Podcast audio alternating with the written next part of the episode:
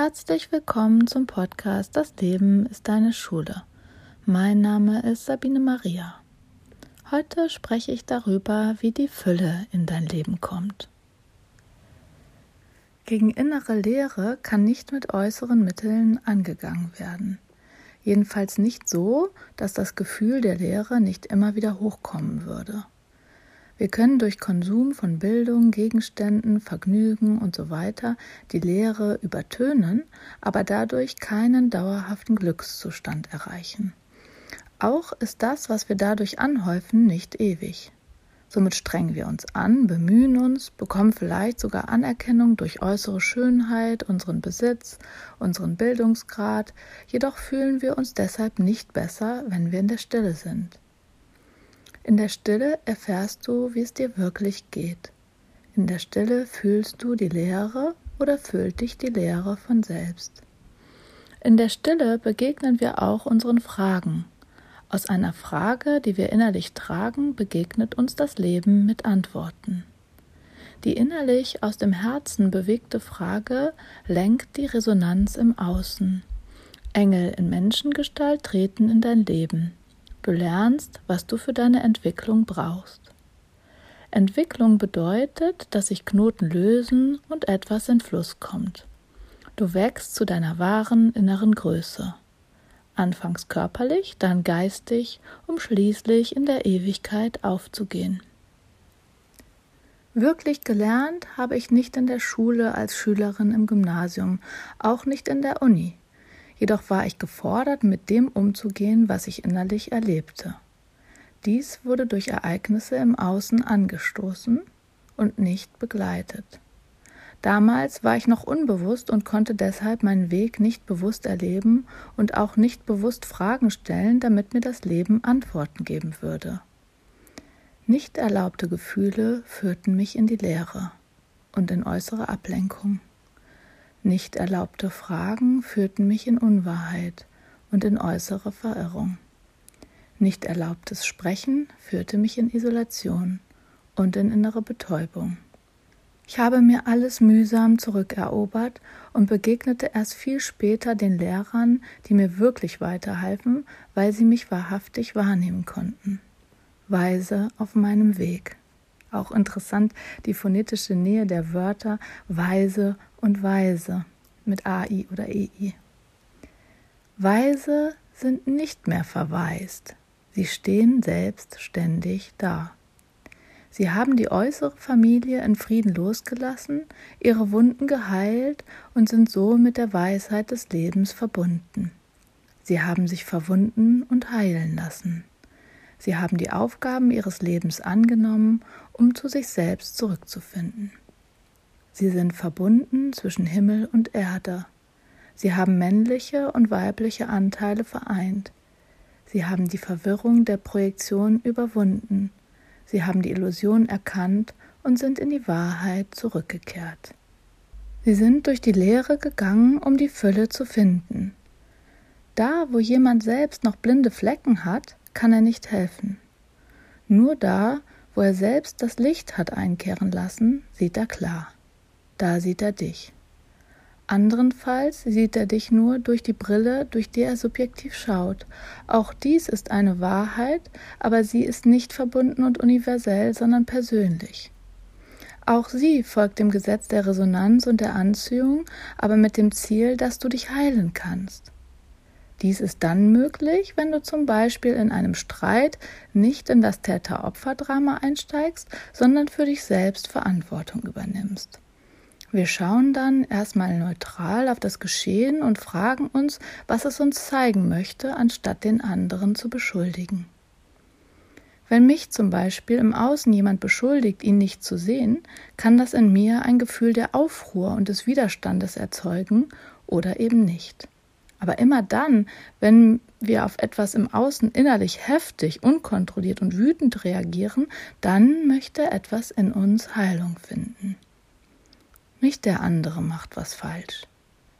Wenn wir erwachen und uns selbst heilen wollen, gehen wir nicht in die Anklage, sondern gehen mit dem inneren Gefühl in uns in Resonanz und nehmen es wahr. Dazu stelle ich mir dann die entsprechende Frage in mir selbst. Wenn jemand mir vorwirft, ihn nicht zu sehen und ich reagiere innerlich mit einem emotionalen Ausschlag, frage ich mich, wo ich mich selbst nicht sehe. Wenn jemand mich nicht hört und ich innerlich wütend darüber werde, frage ich mich, wo ich mich selbst nicht höre und so weiter. Auch die Wut ist ein innerer Kompass zu uns selbst.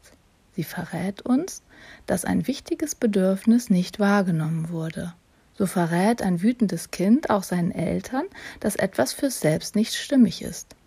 Wenn die Eltern dann nicht die Wut unterdrücken, weil sie mit Scham oder Ungehorsam gekoppelt wird, sondern die Eltern die Wut als Signal annehmen und sich fragen, was es braucht, ohne mit dem Verstand zu diskutieren und darüber zu reden, wird das Kind im Herzen wahrgenommen und sich bei uns geborgen fühlen.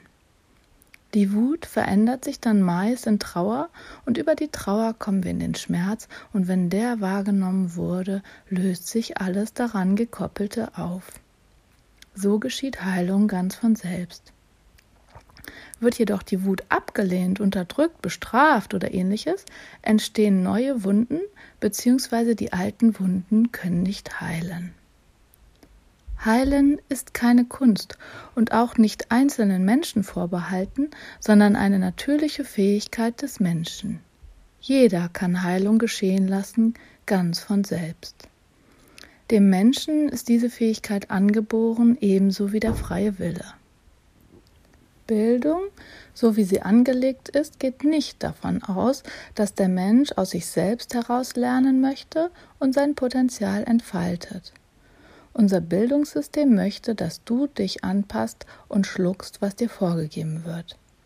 Du selbst wählst nicht aus, womit du dich füllst. Du wirst gefüllt. Dabei wird der freie Wille nicht geachtet, es geschieht unter Zwang. Und Zwang bedeutet Gewalt. Das funktioniert nicht, wie wissenschaftlich vielschichtig bewiesen, dennoch machen wir weiter. Der von außen bestimmte konsumierte Lerninhalt ist nicht verdaulich, wenn der Mensch sich nicht dafür öffnet. Alles, was du nicht verdauen kannst, wird ausgeschieden. Auch das ist ein ganz natürlicher Mechanismus. Kopfschmerzen, Aufmerksamkeitsdefizit, Legasthenie, Bulimie, all das sind äußere Symptome und Warnzeichen dafür, dass genau das mit dir passiert. Die Diagnosen führen in keine Lösung, da dem individuellen Menschen suggeriert wird, er habe ein Defizit. Dabei ist nicht das Defizit im Menschen zu suchen, sondern im System.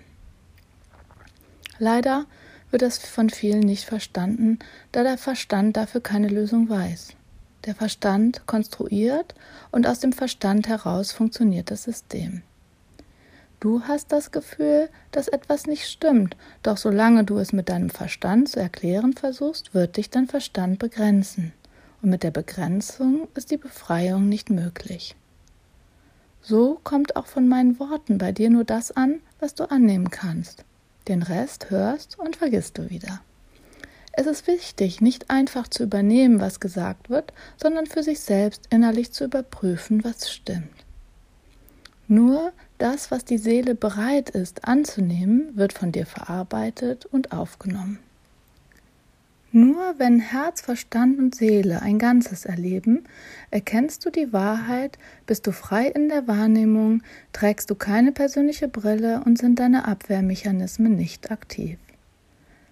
Ein gängiges Muster ist, sich vor Manipulation zu schützen wobei dein Ego im Verstand die Manipulation erst aktiviert, nämlich dadurch, dass Gefühle vermieden werden sollen. Es bedeutet, dass dein Herz blockiert ist. Ein freier Mensch ist nicht manipulierbar. Wenn du frei bist, zwischen Himmel und Erde fest verankert, bist du nicht mehr manipulierbar, da nicht mehr dein Ego herrscht, sondern du mit dir selbst und darüber mit dem größeren Ganzen verbunden bist dann ist auch die Fülle in dir und du fühlst dich ganz. Heil und geborgen unter dem Himmelszelt wird die Erde für dich zu einem fruchtbaren Ort. Du entfaltest dein Potenzial. Wie funktioniert es jetzt also mit der Lehre, damit sie keine Lehre mit EE produziert? Es wird häufig gesagt, dass Lernen mit Herz, Verstand und Körper erfolgen soll, doch bleibt es bei Worthülsen, solange der Mensch sein Lernen nicht aus sich selbst steuert. Es geschieht sowieso das Lernen, denn das Leben ist Lernen. Nur bleibt die Frage, wie bewusst wir diesen Prozess gestalten und wie viel Müll wir dabei produzieren und ob wir dabei begleitet werden, damit wir nicht unseren eigenen Fallstricken anheimfallen. Müll muss aufgeräumt werden und verstellt die Sicht. Alles, was nicht aufgenommen wird, ist sozusagen Müll. Und in der Schule wird viel Müll produziert, den die Menschen nicht verarbeiten können. Es ist ein schreckliches Gefühl, sich ständig anzustrengen, etwas aufzunehmen und zu bemerken, dass es nicht funktioniert. Meist denken die Kinder dann, sie seien falsch, doch wehrt sich eigentlich ganz natürlich etwas in ihnen selbst. Das geschieht ganz unbewusst, weil der Wille frei bleibt, auch wenn wir über diese Wahrheit ständig hinweggehen. Die Seele möchte wahrgenommen werden. Sie möchte ihren Seelenweg gehen dürfen. Sie möchte Heilung finden, da wo die Verbindung blockiert ist. Sie möchte sich entfalten. Sie möchte ganz angenommen sein, um aus sich selbst heraus ganz zu leben. Dies geschieht in Liebe. Alle Formen von Gewalt widerstreben dieser Energie. Was ist das Gegenteil von Gewalt? Frieden. Wenn wir die Gewalt auflösen, finden wir nach Hause dann hört auch die Suche auf, die unsere Sehnsucht lenkt. Unsere Kinder brauchen eine neue Energie, eine Welt, eine Schule ohne Gewalt und voller Liebe. Welchen Beitrag möchtest du leisten?